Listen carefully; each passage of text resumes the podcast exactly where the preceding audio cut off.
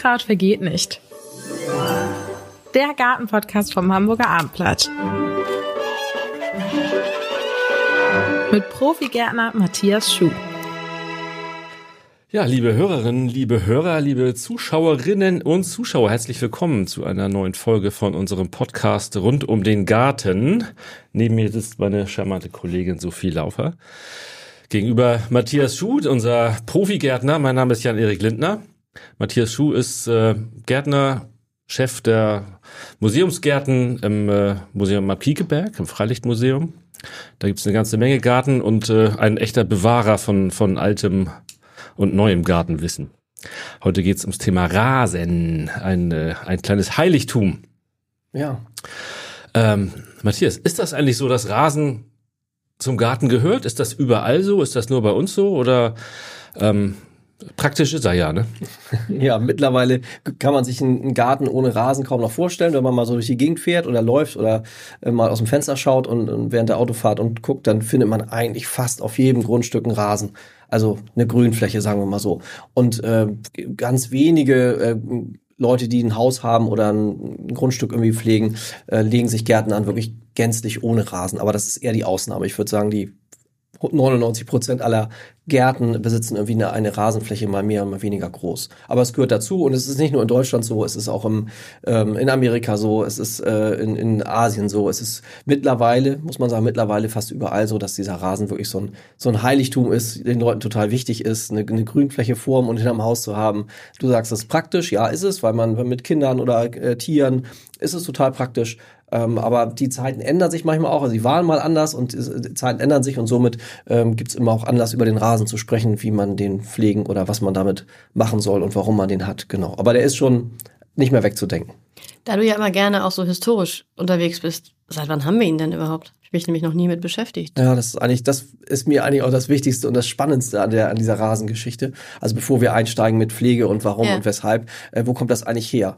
Ähm, die Menschen haben ja, als sie gesiedelt haben, anfangs äh, Dinge um ihre Behausung angebaut, die sie nutzen konnten. Also Getreide angebaut, äh, Tiere gehalten und, und äh, Zäune gebaut, um das eine vom anderen abzutrennen. Und das war so der Anfang. Und alles, was man angebaut hat, was man äh, gepflegt hat, wo man sich mit beschäftigt hat, war im Grunde für die Familie oder fürs Vieh.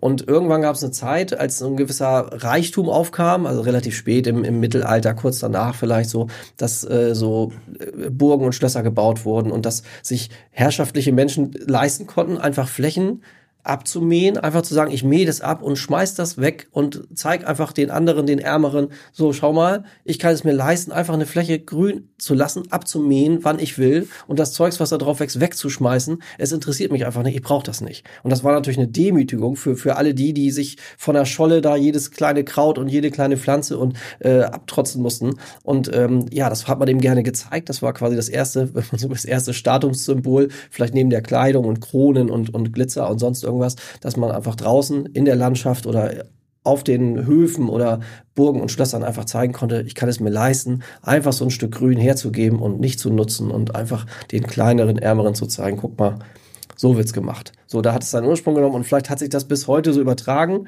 Äh, es gab Jahrzehnte, wo man, ähm, ja, wer den schicksten Rasen hatte, den, den grünsten, den gleichmäßigsten, den äh, regelmäßig gemähtesten, der das war das Tollste.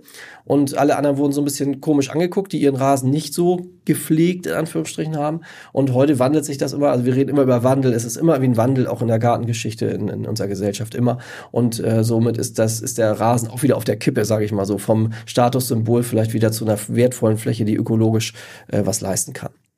Weil das tut er ja nicht, der Rasen. Können wir ja gleich mal einhaken, wenn wir ökologisch hören. Mhm. Letztendlich ja. Also zumindest nicht in der Form, wie es vielleicht ein, ein wildes Staudenbeet tun würde, oder? Richtig. Also wenn das wirklich so der Rasen ist, wie wir uns jetzt vorstellen, total grün, total gleichmäßig, äh, relativ artenarm, also nicht ohne dran, ohne, ohne irgendwas, Klee, ohne alles. Äh, wo alles weggemacht wurde aus in irgendwelchen Mitteln, äh, das ist natürlich ökologisch nicht besonders wertvoll und äh, wir kommen da sicherlich gleich noch drauf zu sprechen. Diese diese Mittelchen einsetzen da mit Düngen und Kalken und so weiter und so fort, das ist natürlich ökologisch nicht richtig gut. Da kommt nie irgendwas zur Ruhe, das ist ständig Stress, das ist ständig äh, äh, ja animiert man irgendwas und kämpft gegen und für irgendwelche Dinge und das ist natürlich für die Ökologie nicht gut. Ähm, Was ist denn sein Nutzen? Ja, der Oder nutzt, hat der überhaupt ja, der, erstmal dieses Repräsentative war es mal ursprünglich und dann haben wir natürlich im, wenn wir jetzt schauen, so, so Freizeitrasen, also in Parkanlagen, wo, wo Leute dann jetzt im Stadtpark in Hamburg zum Beispiel, gibt's ja auch Grünflächen, ähm, wie auch immer die dann aussehen und wie die gepflegt werden, aber da sitzen halt Leute und, und verbringen ihr Wochenende da und sitzen da auf der Decke und, und spielen mit ihrem Hund und machen Grillen da oder machen sonst irgendwelche Dinge. Und zu Hause macht man das ja ähnlich, dass man diesen, diesen Rasen nutzt für sich selber, dass man sagt, man spielt mit den Kindern dort Fußball oder man spielt Federball oder, oder sitzt einfach nur drauf und seine Gartenmöbel, wenn man jetzt keine größere Terrasse hat, kann man auch im Sommer mal ein Gartenfest feiern auf diesem Rasen. Das ist ja im Staudenbeet oder Gemüsebeet ein bisschen schwierig. Deshalb ist der Rasen eigentlich ganz willkommen, dass man einfach eine Fläche hat, die mehr oder weniger kurz ist und gleichmäßig ist und die strapazierfähig ist und auf der man so ein bisschen äh, seine Freizeit gestalten kann. Aber nochmal, und letztes Mal zum Einhaken, es ist ja Freizeitnutzen, der ökologische Nutzen. Ja, der ist, wenn bei diesen strapazierten Flächen fast gleich null. Äh, da sind ja wenig Bodenlebewesen, die da irgendwie jetzt ein, also ein Maulwurf hat, darf da schon mal gar nicht existieren. Der muss ja irgendwie und Wühlmäuse und solche Sachen. Der Regenwurm ist ja schon das Äußerste äh, bei vielen, dass die sagen, das muss alles weg und das muss alles glatt sein. Von daher fängt es da schon an. Und äh, es gibt ja viele Insekten, die in solchen Grünflächen eigentlich ihre Eiablage machen wollen. Wenn wir natürlich gleichzeitig vertikutieren und da rumrühren in der Fläche, äh, wird das auch unterbunden. Also diese extrem gepflegten, in Anführungsstrichen gepflegten, ordentlichen ähm, Rasenflächen sind ökologisch nicht besonders wertvoll. Da sieht man auch kaum Vögel drauf.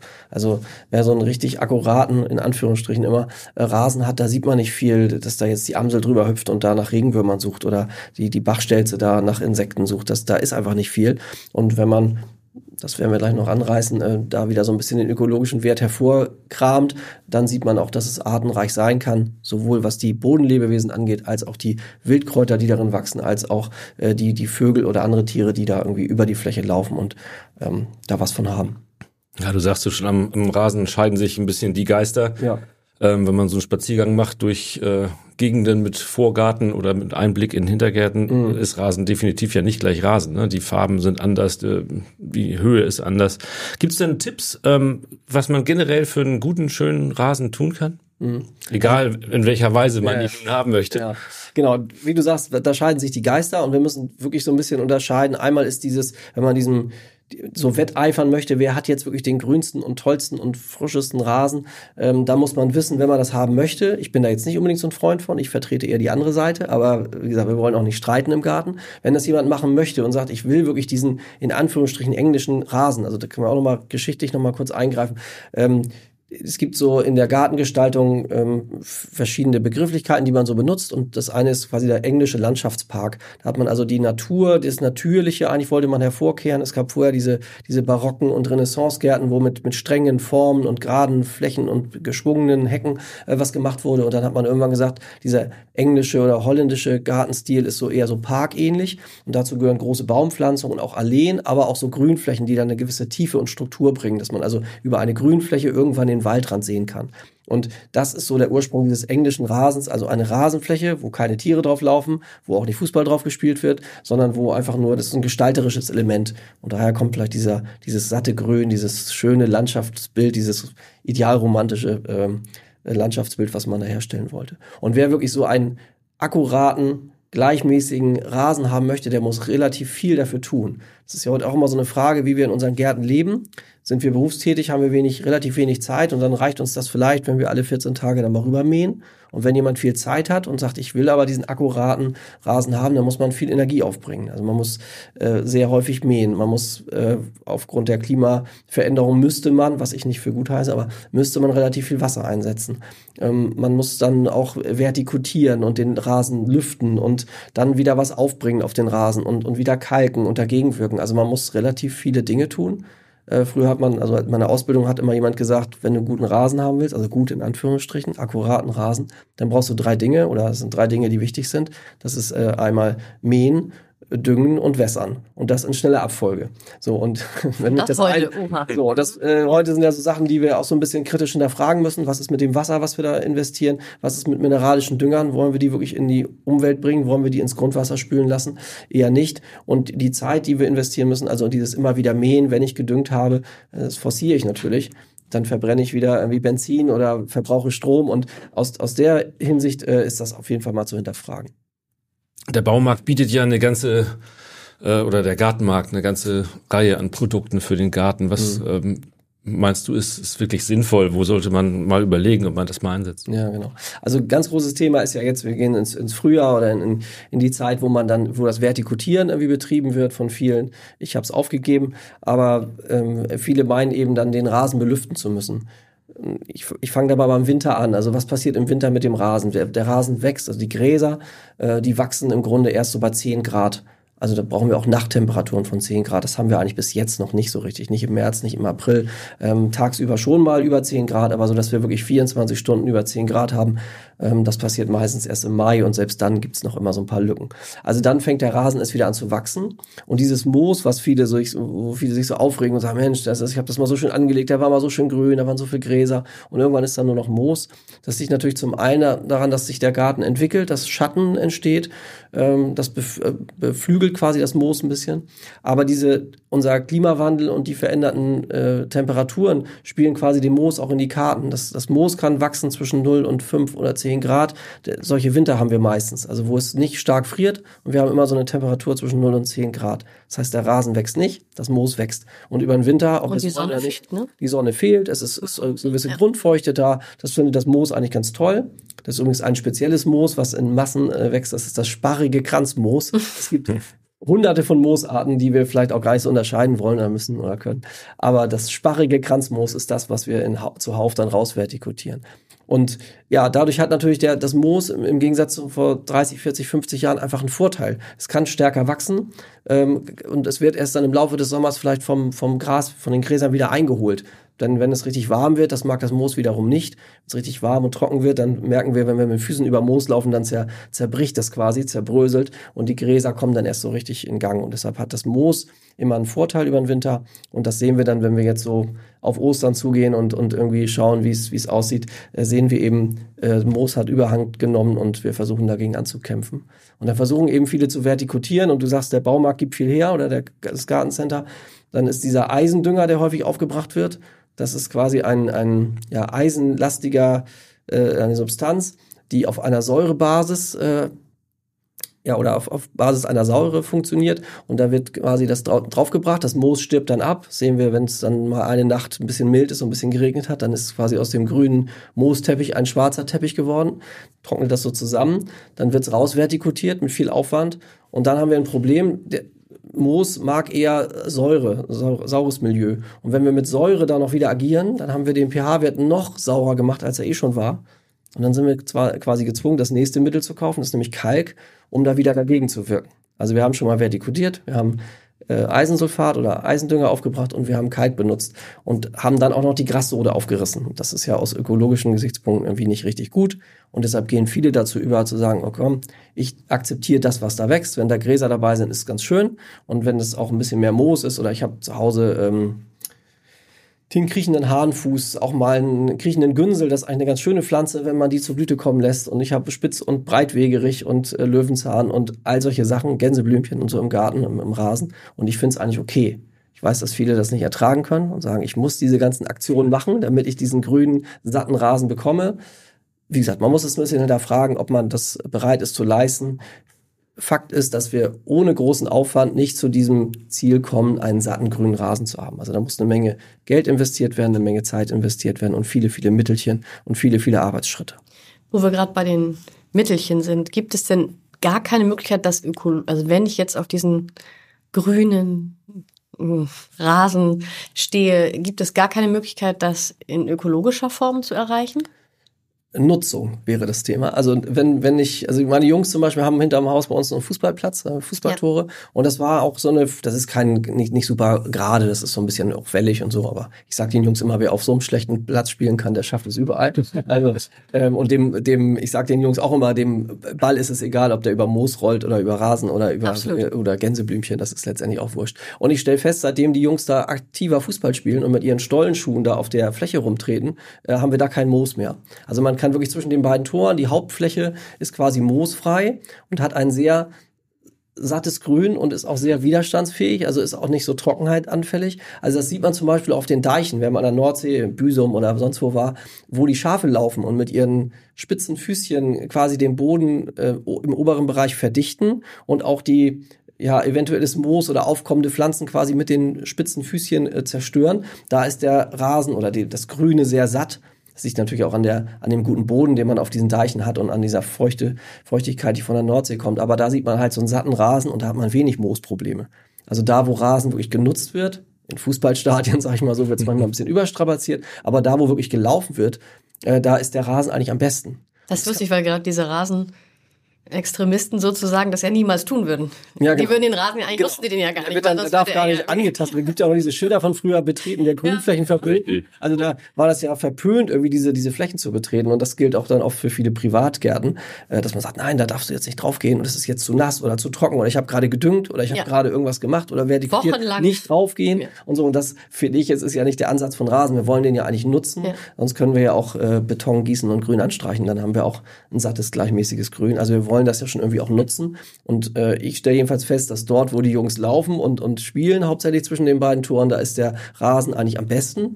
Und äh, so ein bisschen, ich sag mal, Richtung Eckfahne, wir haben jetzt keine Eckfahne, aber äh, Richtung Eckfahne, da wo nicht so gelaufen wird, äh, da kommt das Moos dann eher durch. Und das sieht man auch vielleicht jetzt nicht am Millantor und nicht im Volksparkstadion, aber das sieht man auch auf so Dorfplätzen. Wer da mal drüber geht, auf so, ich sag mal so Dorffußballplätzen, wer da mal so Richtung Eckfahne geht, wo nicht so viel Bewegung ist, der sieht, dass es da total moosig ist und in der Mitte ist es dann manchmal entweder sattgrün oder schon so beansprucht, dass da auch das Schwarze durchkommt. Und das kann man auch zu Hause im Garten, wenn ihr im Garten vielleicht so Laufflächen habt, wo man von der Terrasse, sag ich mal, quer über den Rasen zum Komposthaufen geht zum Beispiel oder irgendwo hingeht oder zum Gewächshaus, wo man seine Tomaten hat oder so. Dann sieht man, dass diese Laufflächen, dieser, dieser Laufweg, der sieht immer sattgrün aus. Das mag eigentlich der Rasen am liebsten. Und äh, dieses Nicht-Benutzen, dieses äh, unangetastet lassen, dieses bloß nicht draufgehen, das ist eigentlich äh, das Schlechteste, was man machen kann. Also die Kinder in den Garten jagen. Ja, Aber genau. sowas. Zur Rasenpflege. Genau, es gibt zum Beispiel für die Rasenpflege oder wenn man im, im Gartencenter war, gibt's auch solche Bretter, die man sich unter die Füße schnallt.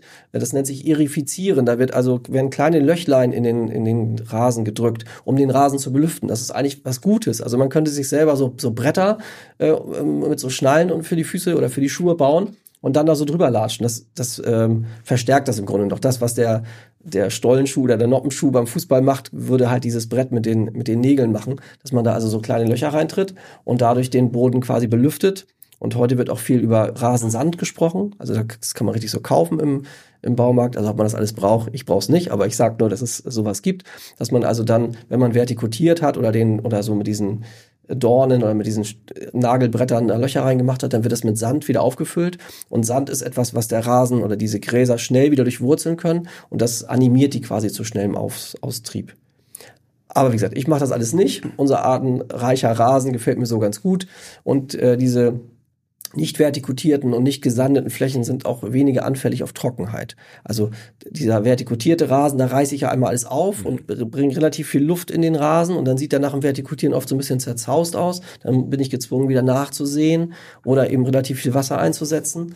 Und ähm, dann ist halt die Oberfläche so ein bisschen zerstört und diese, ähm, ja, es verdunstet relativ stark dann aus dieser Fläche. Und wenn es dann die nächsten Wochen danach trocken wird, dann komme ich eigentlich ums Wässern gar nicht drum herum. Und unser Rasen zu Hause, der jetzt seit Jahren quasi, also gemäht wird er, ja, aber wird nicht vertikutiert und auch nicht gedüngt und auch nicht gekalkt.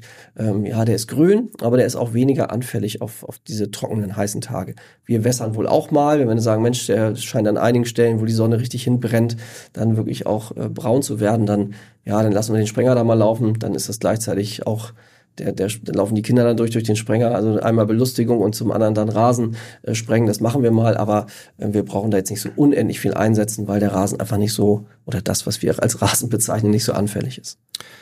Gibt es eigentlich irgendwie einen Zeitpunkt, ab wann man außerhalb von seinen persönlichen Befindlichkeiten und seinem Geschmack jetzt anfangen sollte zu mähen? Soll man den Rasen erstmal ein bisschen stehen lassen, wenn er, wenn er gerade anwächst? Oder ähm, darf man da zu Werke gehen, wenn man möchte?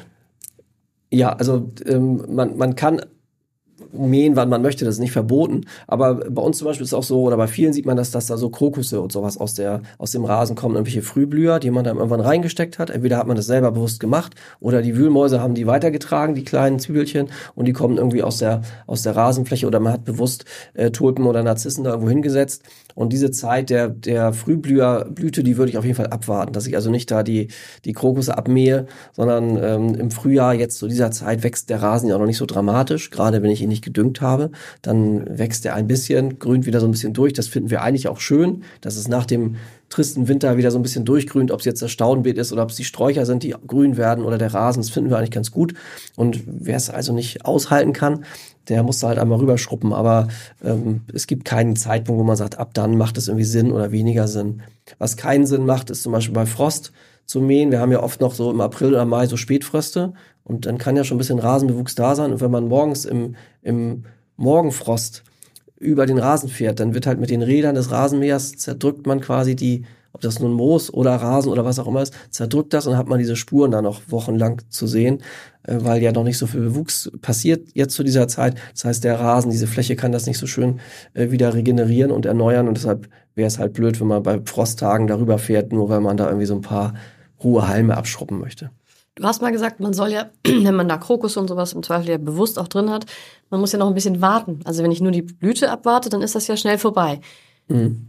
Das heißt, nach der Blüte kann ich auch nicht gleich mähen, sondern noch mal zwei, drei Wochen länger, bis diese Blätter ja gelb geworden. Bra braun, gelb, so. braun geworden ja. sind, ja, bis sie sich von alleine mhm. abzupfen lassen. Das ist natürlich, wenn man, wenn man Tulpen zum Beispiel im, im Rasen hat, wenn man die bewusst da reingesteckt das hat in so eine Insel, das ist noch später, das ist dann irgendwann im Juni, also es dauert sehr lange. Bei Krokussen ist es recht früh, mhm. die blühen jetzt, viele lassen jetzt die Köpfe schon hängen, die sind schon äh, fangen schon durch, also die Blüte auf jeden Fall durch, ja. es gibt auch spätere Sorten, aber das Laub, ja, das dauert jetzt noch ein paar Wochen und dann ist es eigentlich hin, aber bei, äh, bei Narzissen und bei Tulpen wäre das sehr, sehr lang, also das wäre sehr spät. Da musst bitte. du Inseln dann. Dann kann man entweder Inseln drumherum mähen und was du sagst, völlig richtig, solange das grüne Laub von diesen Frühblühern dran ist, kann die Pflanze Photosynthese machen, kann sich stärken. Und wenn wir im nächsten Jahr wieder blühende Frühblüher im Rasen haben wollen, müssen wir das halt dran lassen.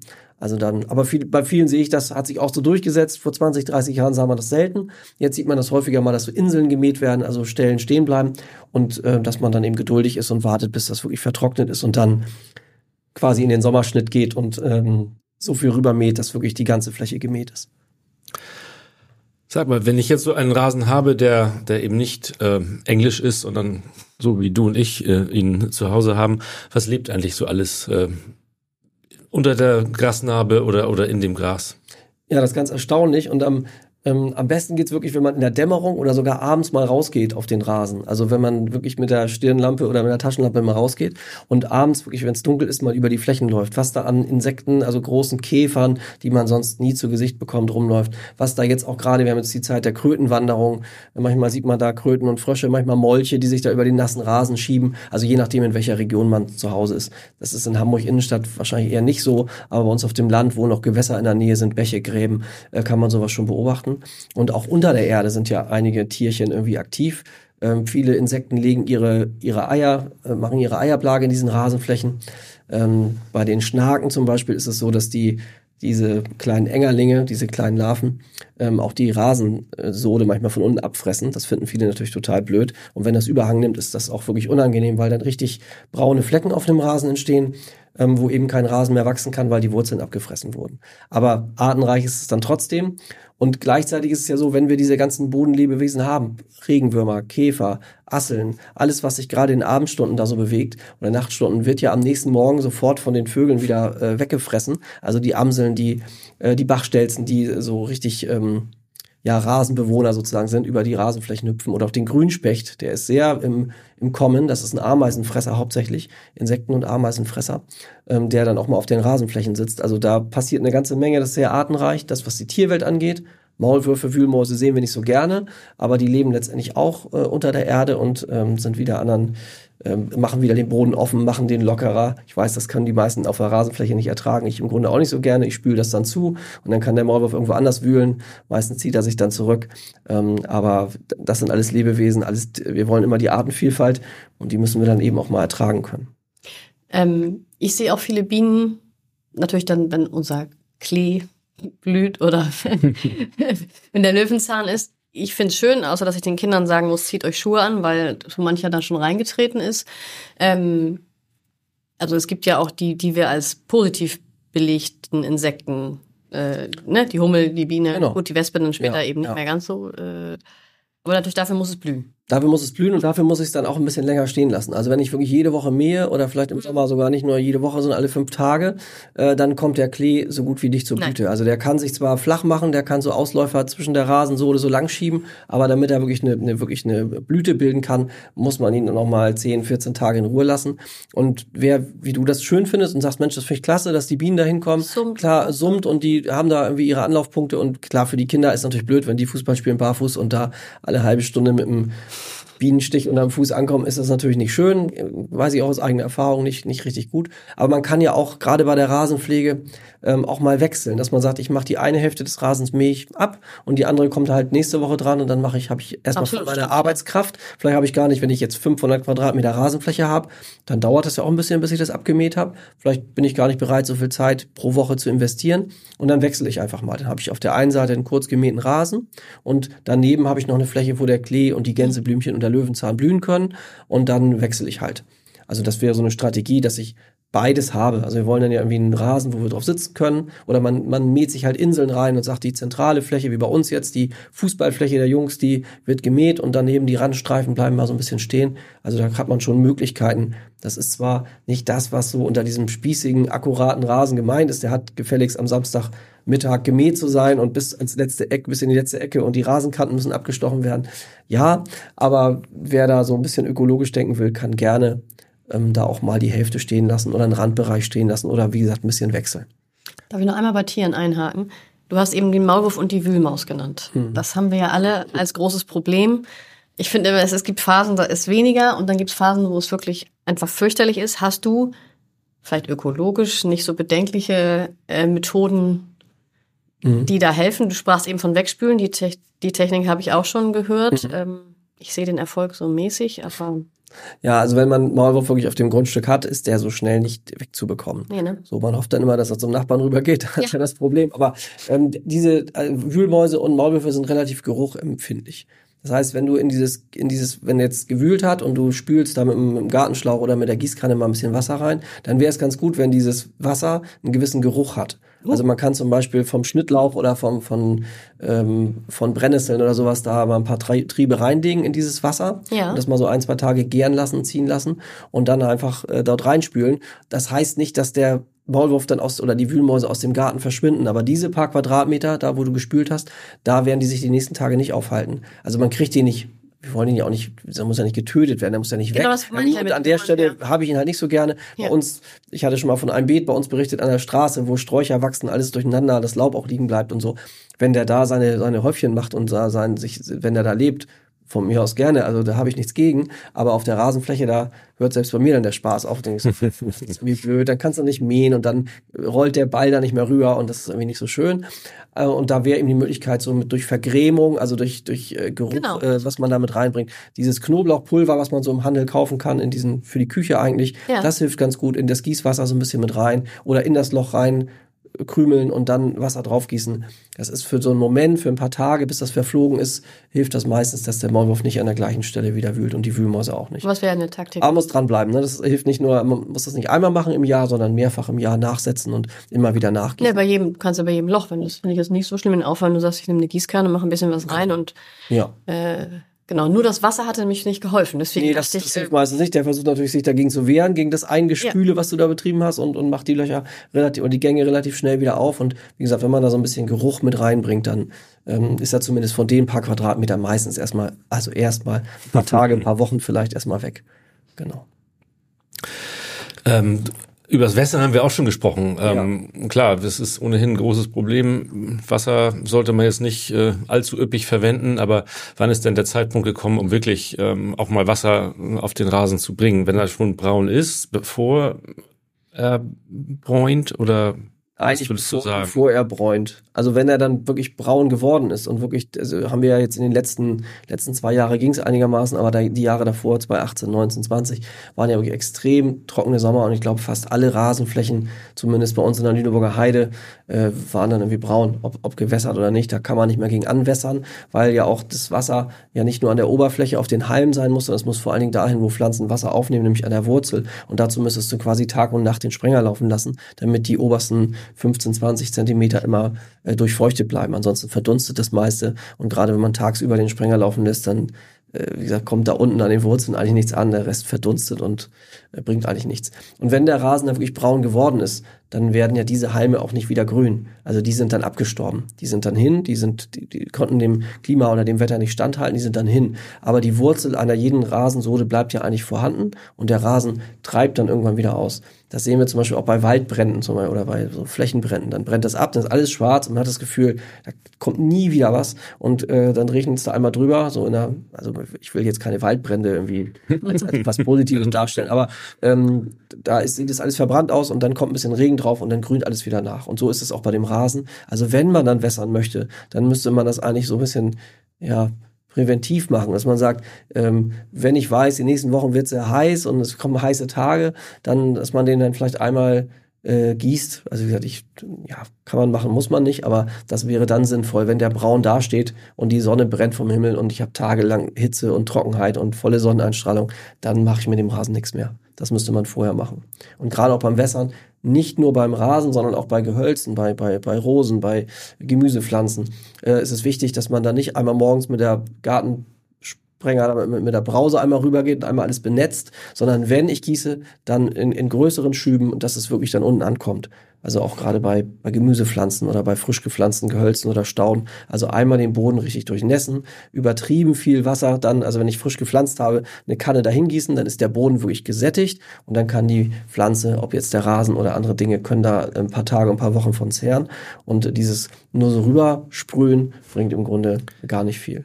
Wenn ich jetzt richtig wässer, wahrscheinlich eher abends als morgens, oder? Genau, die Abend- und die Morgenstunden und Nachtstunden sind natürlich besser, weil die Verdunstung dann mehr oder weniger wegfällt und das Wasser dann wirklich eindringen kann in den Bereich, wo, wo die Wurzeln sind. Und gerade bei Leuten, die jetzt Rasen frisch anlegen und, und den gerade ausgesät haben und der jetzt ins Wachsen kommt, ähm, da ist es oft so, dass die ähm, ja, dann sagen, es muss halt gewässert werden, damit es anwächst. Du sagst, es reicht auch aus, auf den Regen zu warten, dann keimt die Saat von alleine auf. Ja, das ist auch richtig, aber oft haben wir ja diesen Regen dann nicht äh, fortlaufend, sondern dann haben wir einen Regenschauer, dann keimt die Saat auf und dann will ich natürlich nicht, dass die aufgekeimte Saat vertrocknet, sondern dann setze ich natürlich durch, durch Wässern nach, dass es anwachsen kann. Aber das große Problem ist, ähm, dass wir auch so Rasenflächen oder Gemüsebeete oder andere Gehölze oder Stauden verwöhnen können durch das Wässer. Ich wollte sagen, verwöhnen also, wie beim Kind, hätte ich jetzt Genau, es ist so, das, die lassen dann halt das Wurzelwachstum aus. Also das, wir verwöhnen die immer und versuchen immer, wenn es gerade nicht regnet, das durch Wässern durch zu kompensieren, setzen relativ viel Wasser ein, was ja auch frag, äh, zu hinterfragen wäre. Mhm. Und dann machen die Pflanzen eben nicht die nötigen Wurzeln. Und äh, wenn es dann zwei Tage nicht regnet oder wir nicht gewässert haben, dann machen die Pflanzen schlapp. Und viele, die immer eine Woche in Urlaub fahren, kommen dann wieder und der Rasen ist halt hin. Ähm, und wenn, wenn man nicht so häufig, nicht so extrem wässert und die Pflanze so, ich sag jetzt mal, das ist ein böses Wort, am Existenzminimum hält, dass sie also gezwungen ist, auch Wurzeln in die Tiefe zu machen, dann kann sie auch mal so Trockenheit, äh, Trockenphasen überstehen. Das gilt, wie gesagt, auch für, für Rosen, für Kuniferen, für, für Stauden, für, für alles Mögliche, für Rhododendren, für Hortensien. Für alle gilt das.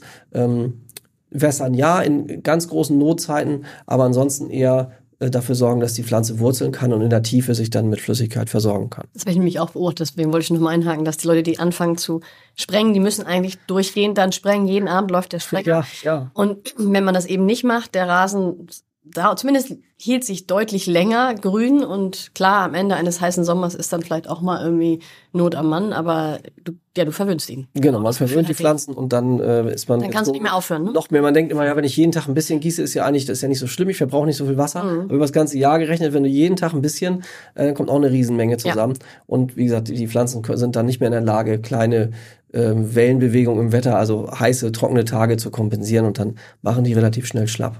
Mhm. So, beim äh, Gießen und Vertikutieren und so, mähen müssen wir den Rasen ja irgendwie alle. Ähm, wenn man jetzt durch Gartencenter, Baumärkte geht, ähm, sieht man ja teilweise Rasenmäher zum Preis eines Kleinwagens halbwegs. Ja. Äh, wie viel Rasenmäher muss sein? Was würdest du sagen, ist der, ist das, was ein Rasen wirklich äh, benötigt? Es hängt natürlich auch viel davon ab, wer, wer es benutzt, ne? wer wie es einsetzen kann. Aber ja.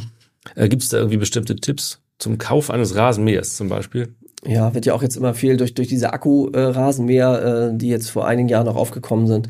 Ähm, die waren anfangs so leistungsschwach, äh, weil die, das kennen wir auch von, von äh, Geräten, vom Akkuschrauber oder so, die waren anfangs so schwach, äh, dass man da wirklich nur ein paar Quadratmeter mit mähen konnte. Aber mittlerweile ist da diese Akkutechnik auch wirklich gut.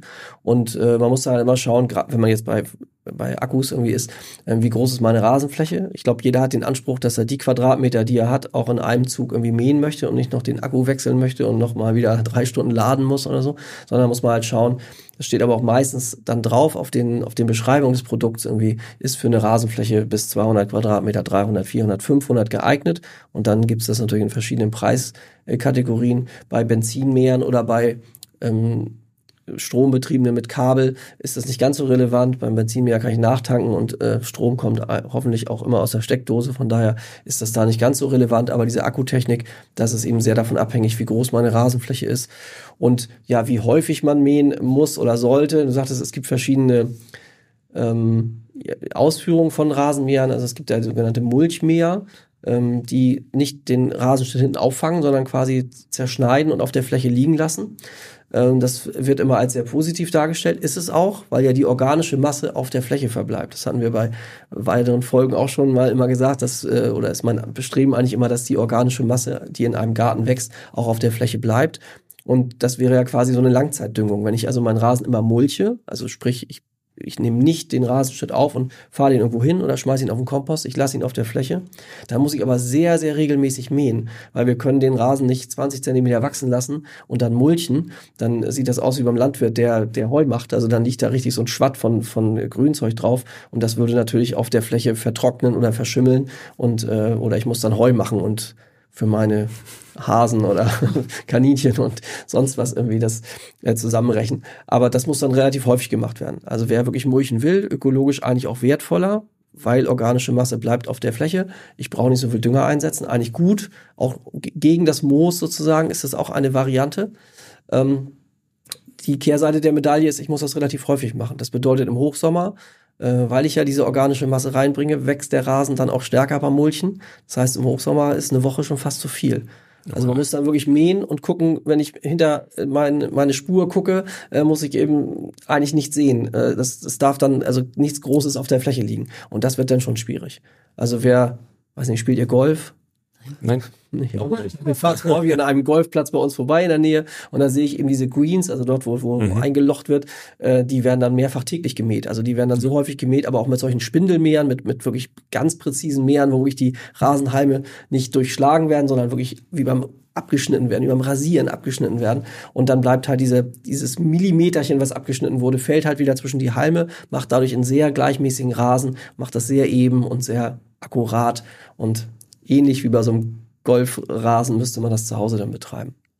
Das ist aber gewaltiger Aufwand, ehrlich gesagt. Das ja, das ist, ist ein Riesenaufwand und das ist beim Rasen eben so, gerade weil wir ja häufig äh, auch noch vielleicht andere Hobbys haben als nur den Rasen oder äh, ist heute, glaube ich, eher so Trend, dass man sagt, wir wollen das so ein bisschen naturnah haben. Wir wollen auch mal die, den Klee durchwachsen lassen und das Gänseblümchen und freuen uns, dass da Insekten drauf landen. Und dieses akkurate, also vor Jahrzehnten war es ja noch so, dass Leute, die, äh, wo Gänseblümchen oder Klee im Rasen waren, die wurden ja also komisch angeguckt und wurden ja ich weiß nicht nur vor Jahrzehnten. nicht, nein, gibt's heute. Vielleicht gibt es einigen, ja. sagen heute noch so, dass das halt, man wird dann beäugt und sagt, ja, du ja. hast aber deinen Rasen nicht ordentlich im Griff. Und ich, ich würde mir sehr wünschen, ich sage das häufig so, dieser, dieses Gespräch über den Gartenzaun, dass man so miteinander redet und ins Gespräch kommt, dass man halt diese, diese, ich sage immer, diese frohe Kunde des, des Insektenschutzes, des Naturschutzes, des Artenschutzes, äh, dass man das auch in der Rasenfläche betreiben kann. Und das macht es, finde ich, kein Deutsch schlechter. Also ich kann auch meine Decke ähm, wenn ich eine Decke ausbreiten will, dann fahre ich da von mir aus einen Tag vorher mit dem Rasenmäher, mache ich da die 10 Quadratmeter frei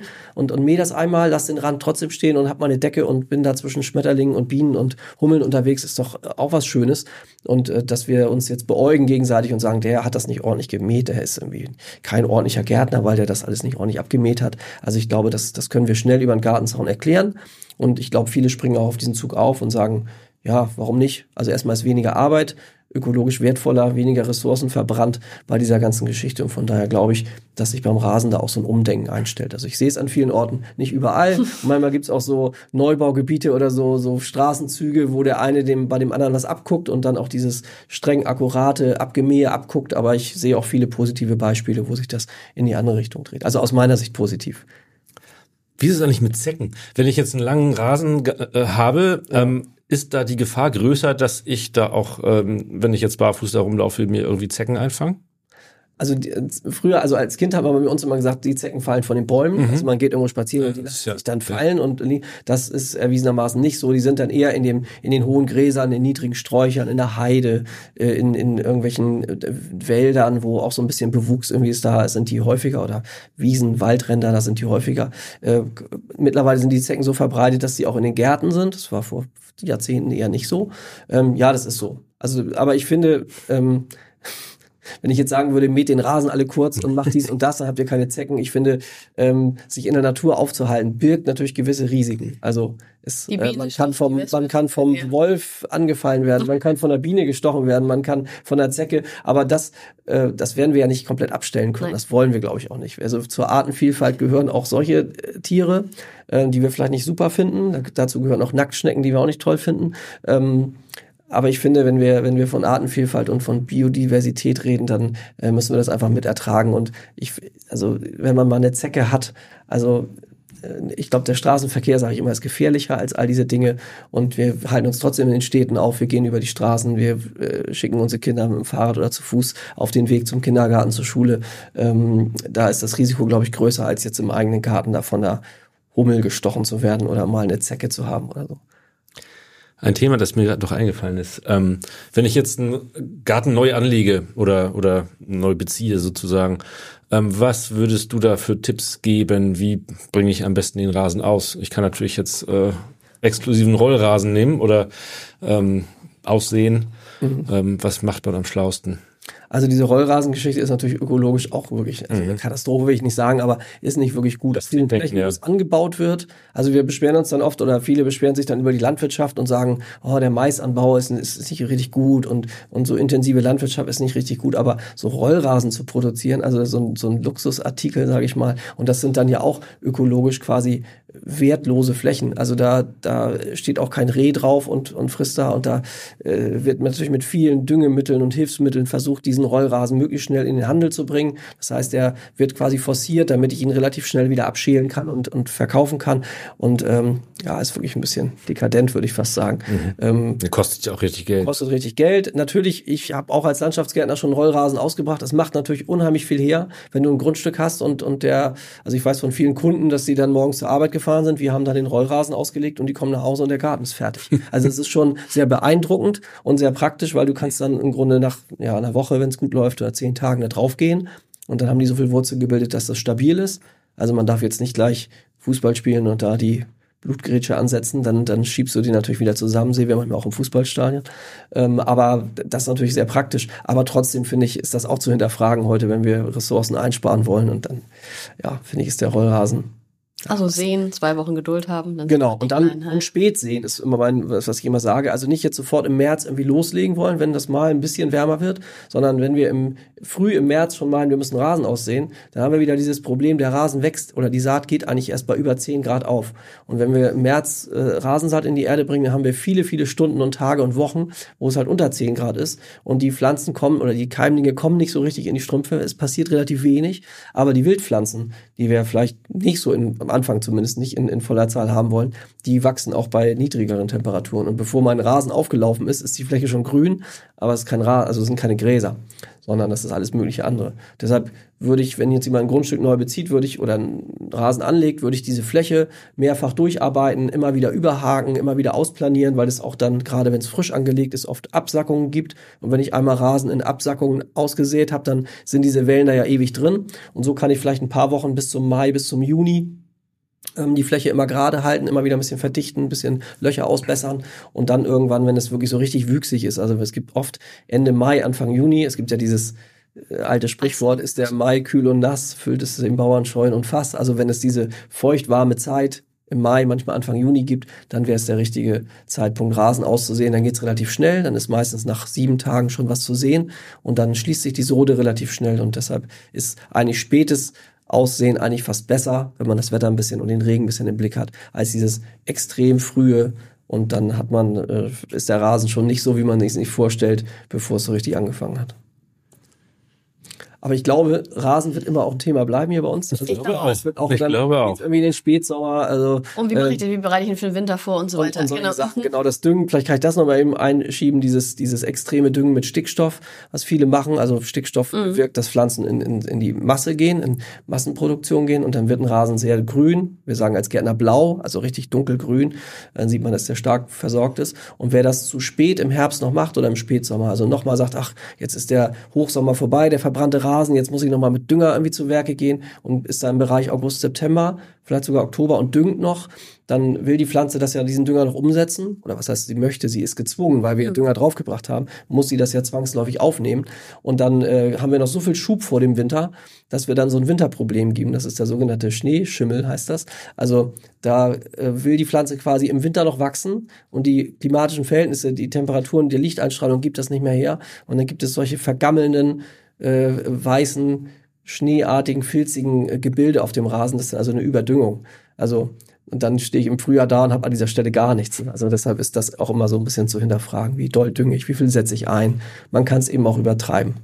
Totpflegen. Genau, Totpflegen. Dann können wir das im Spätsommer, Herbst ja nochmal aufgreifen. Ganz genau. Äh, wie komme ich denn durch den Winter mit dem Rasen? Ganz genau. Vielen lieben Dank, lieber Matthias. Sehr gerne. Danke sehr. Weitere Podcasts vom Hamburger Abendblatt finden Sie auf abendblatt.de slash podcast.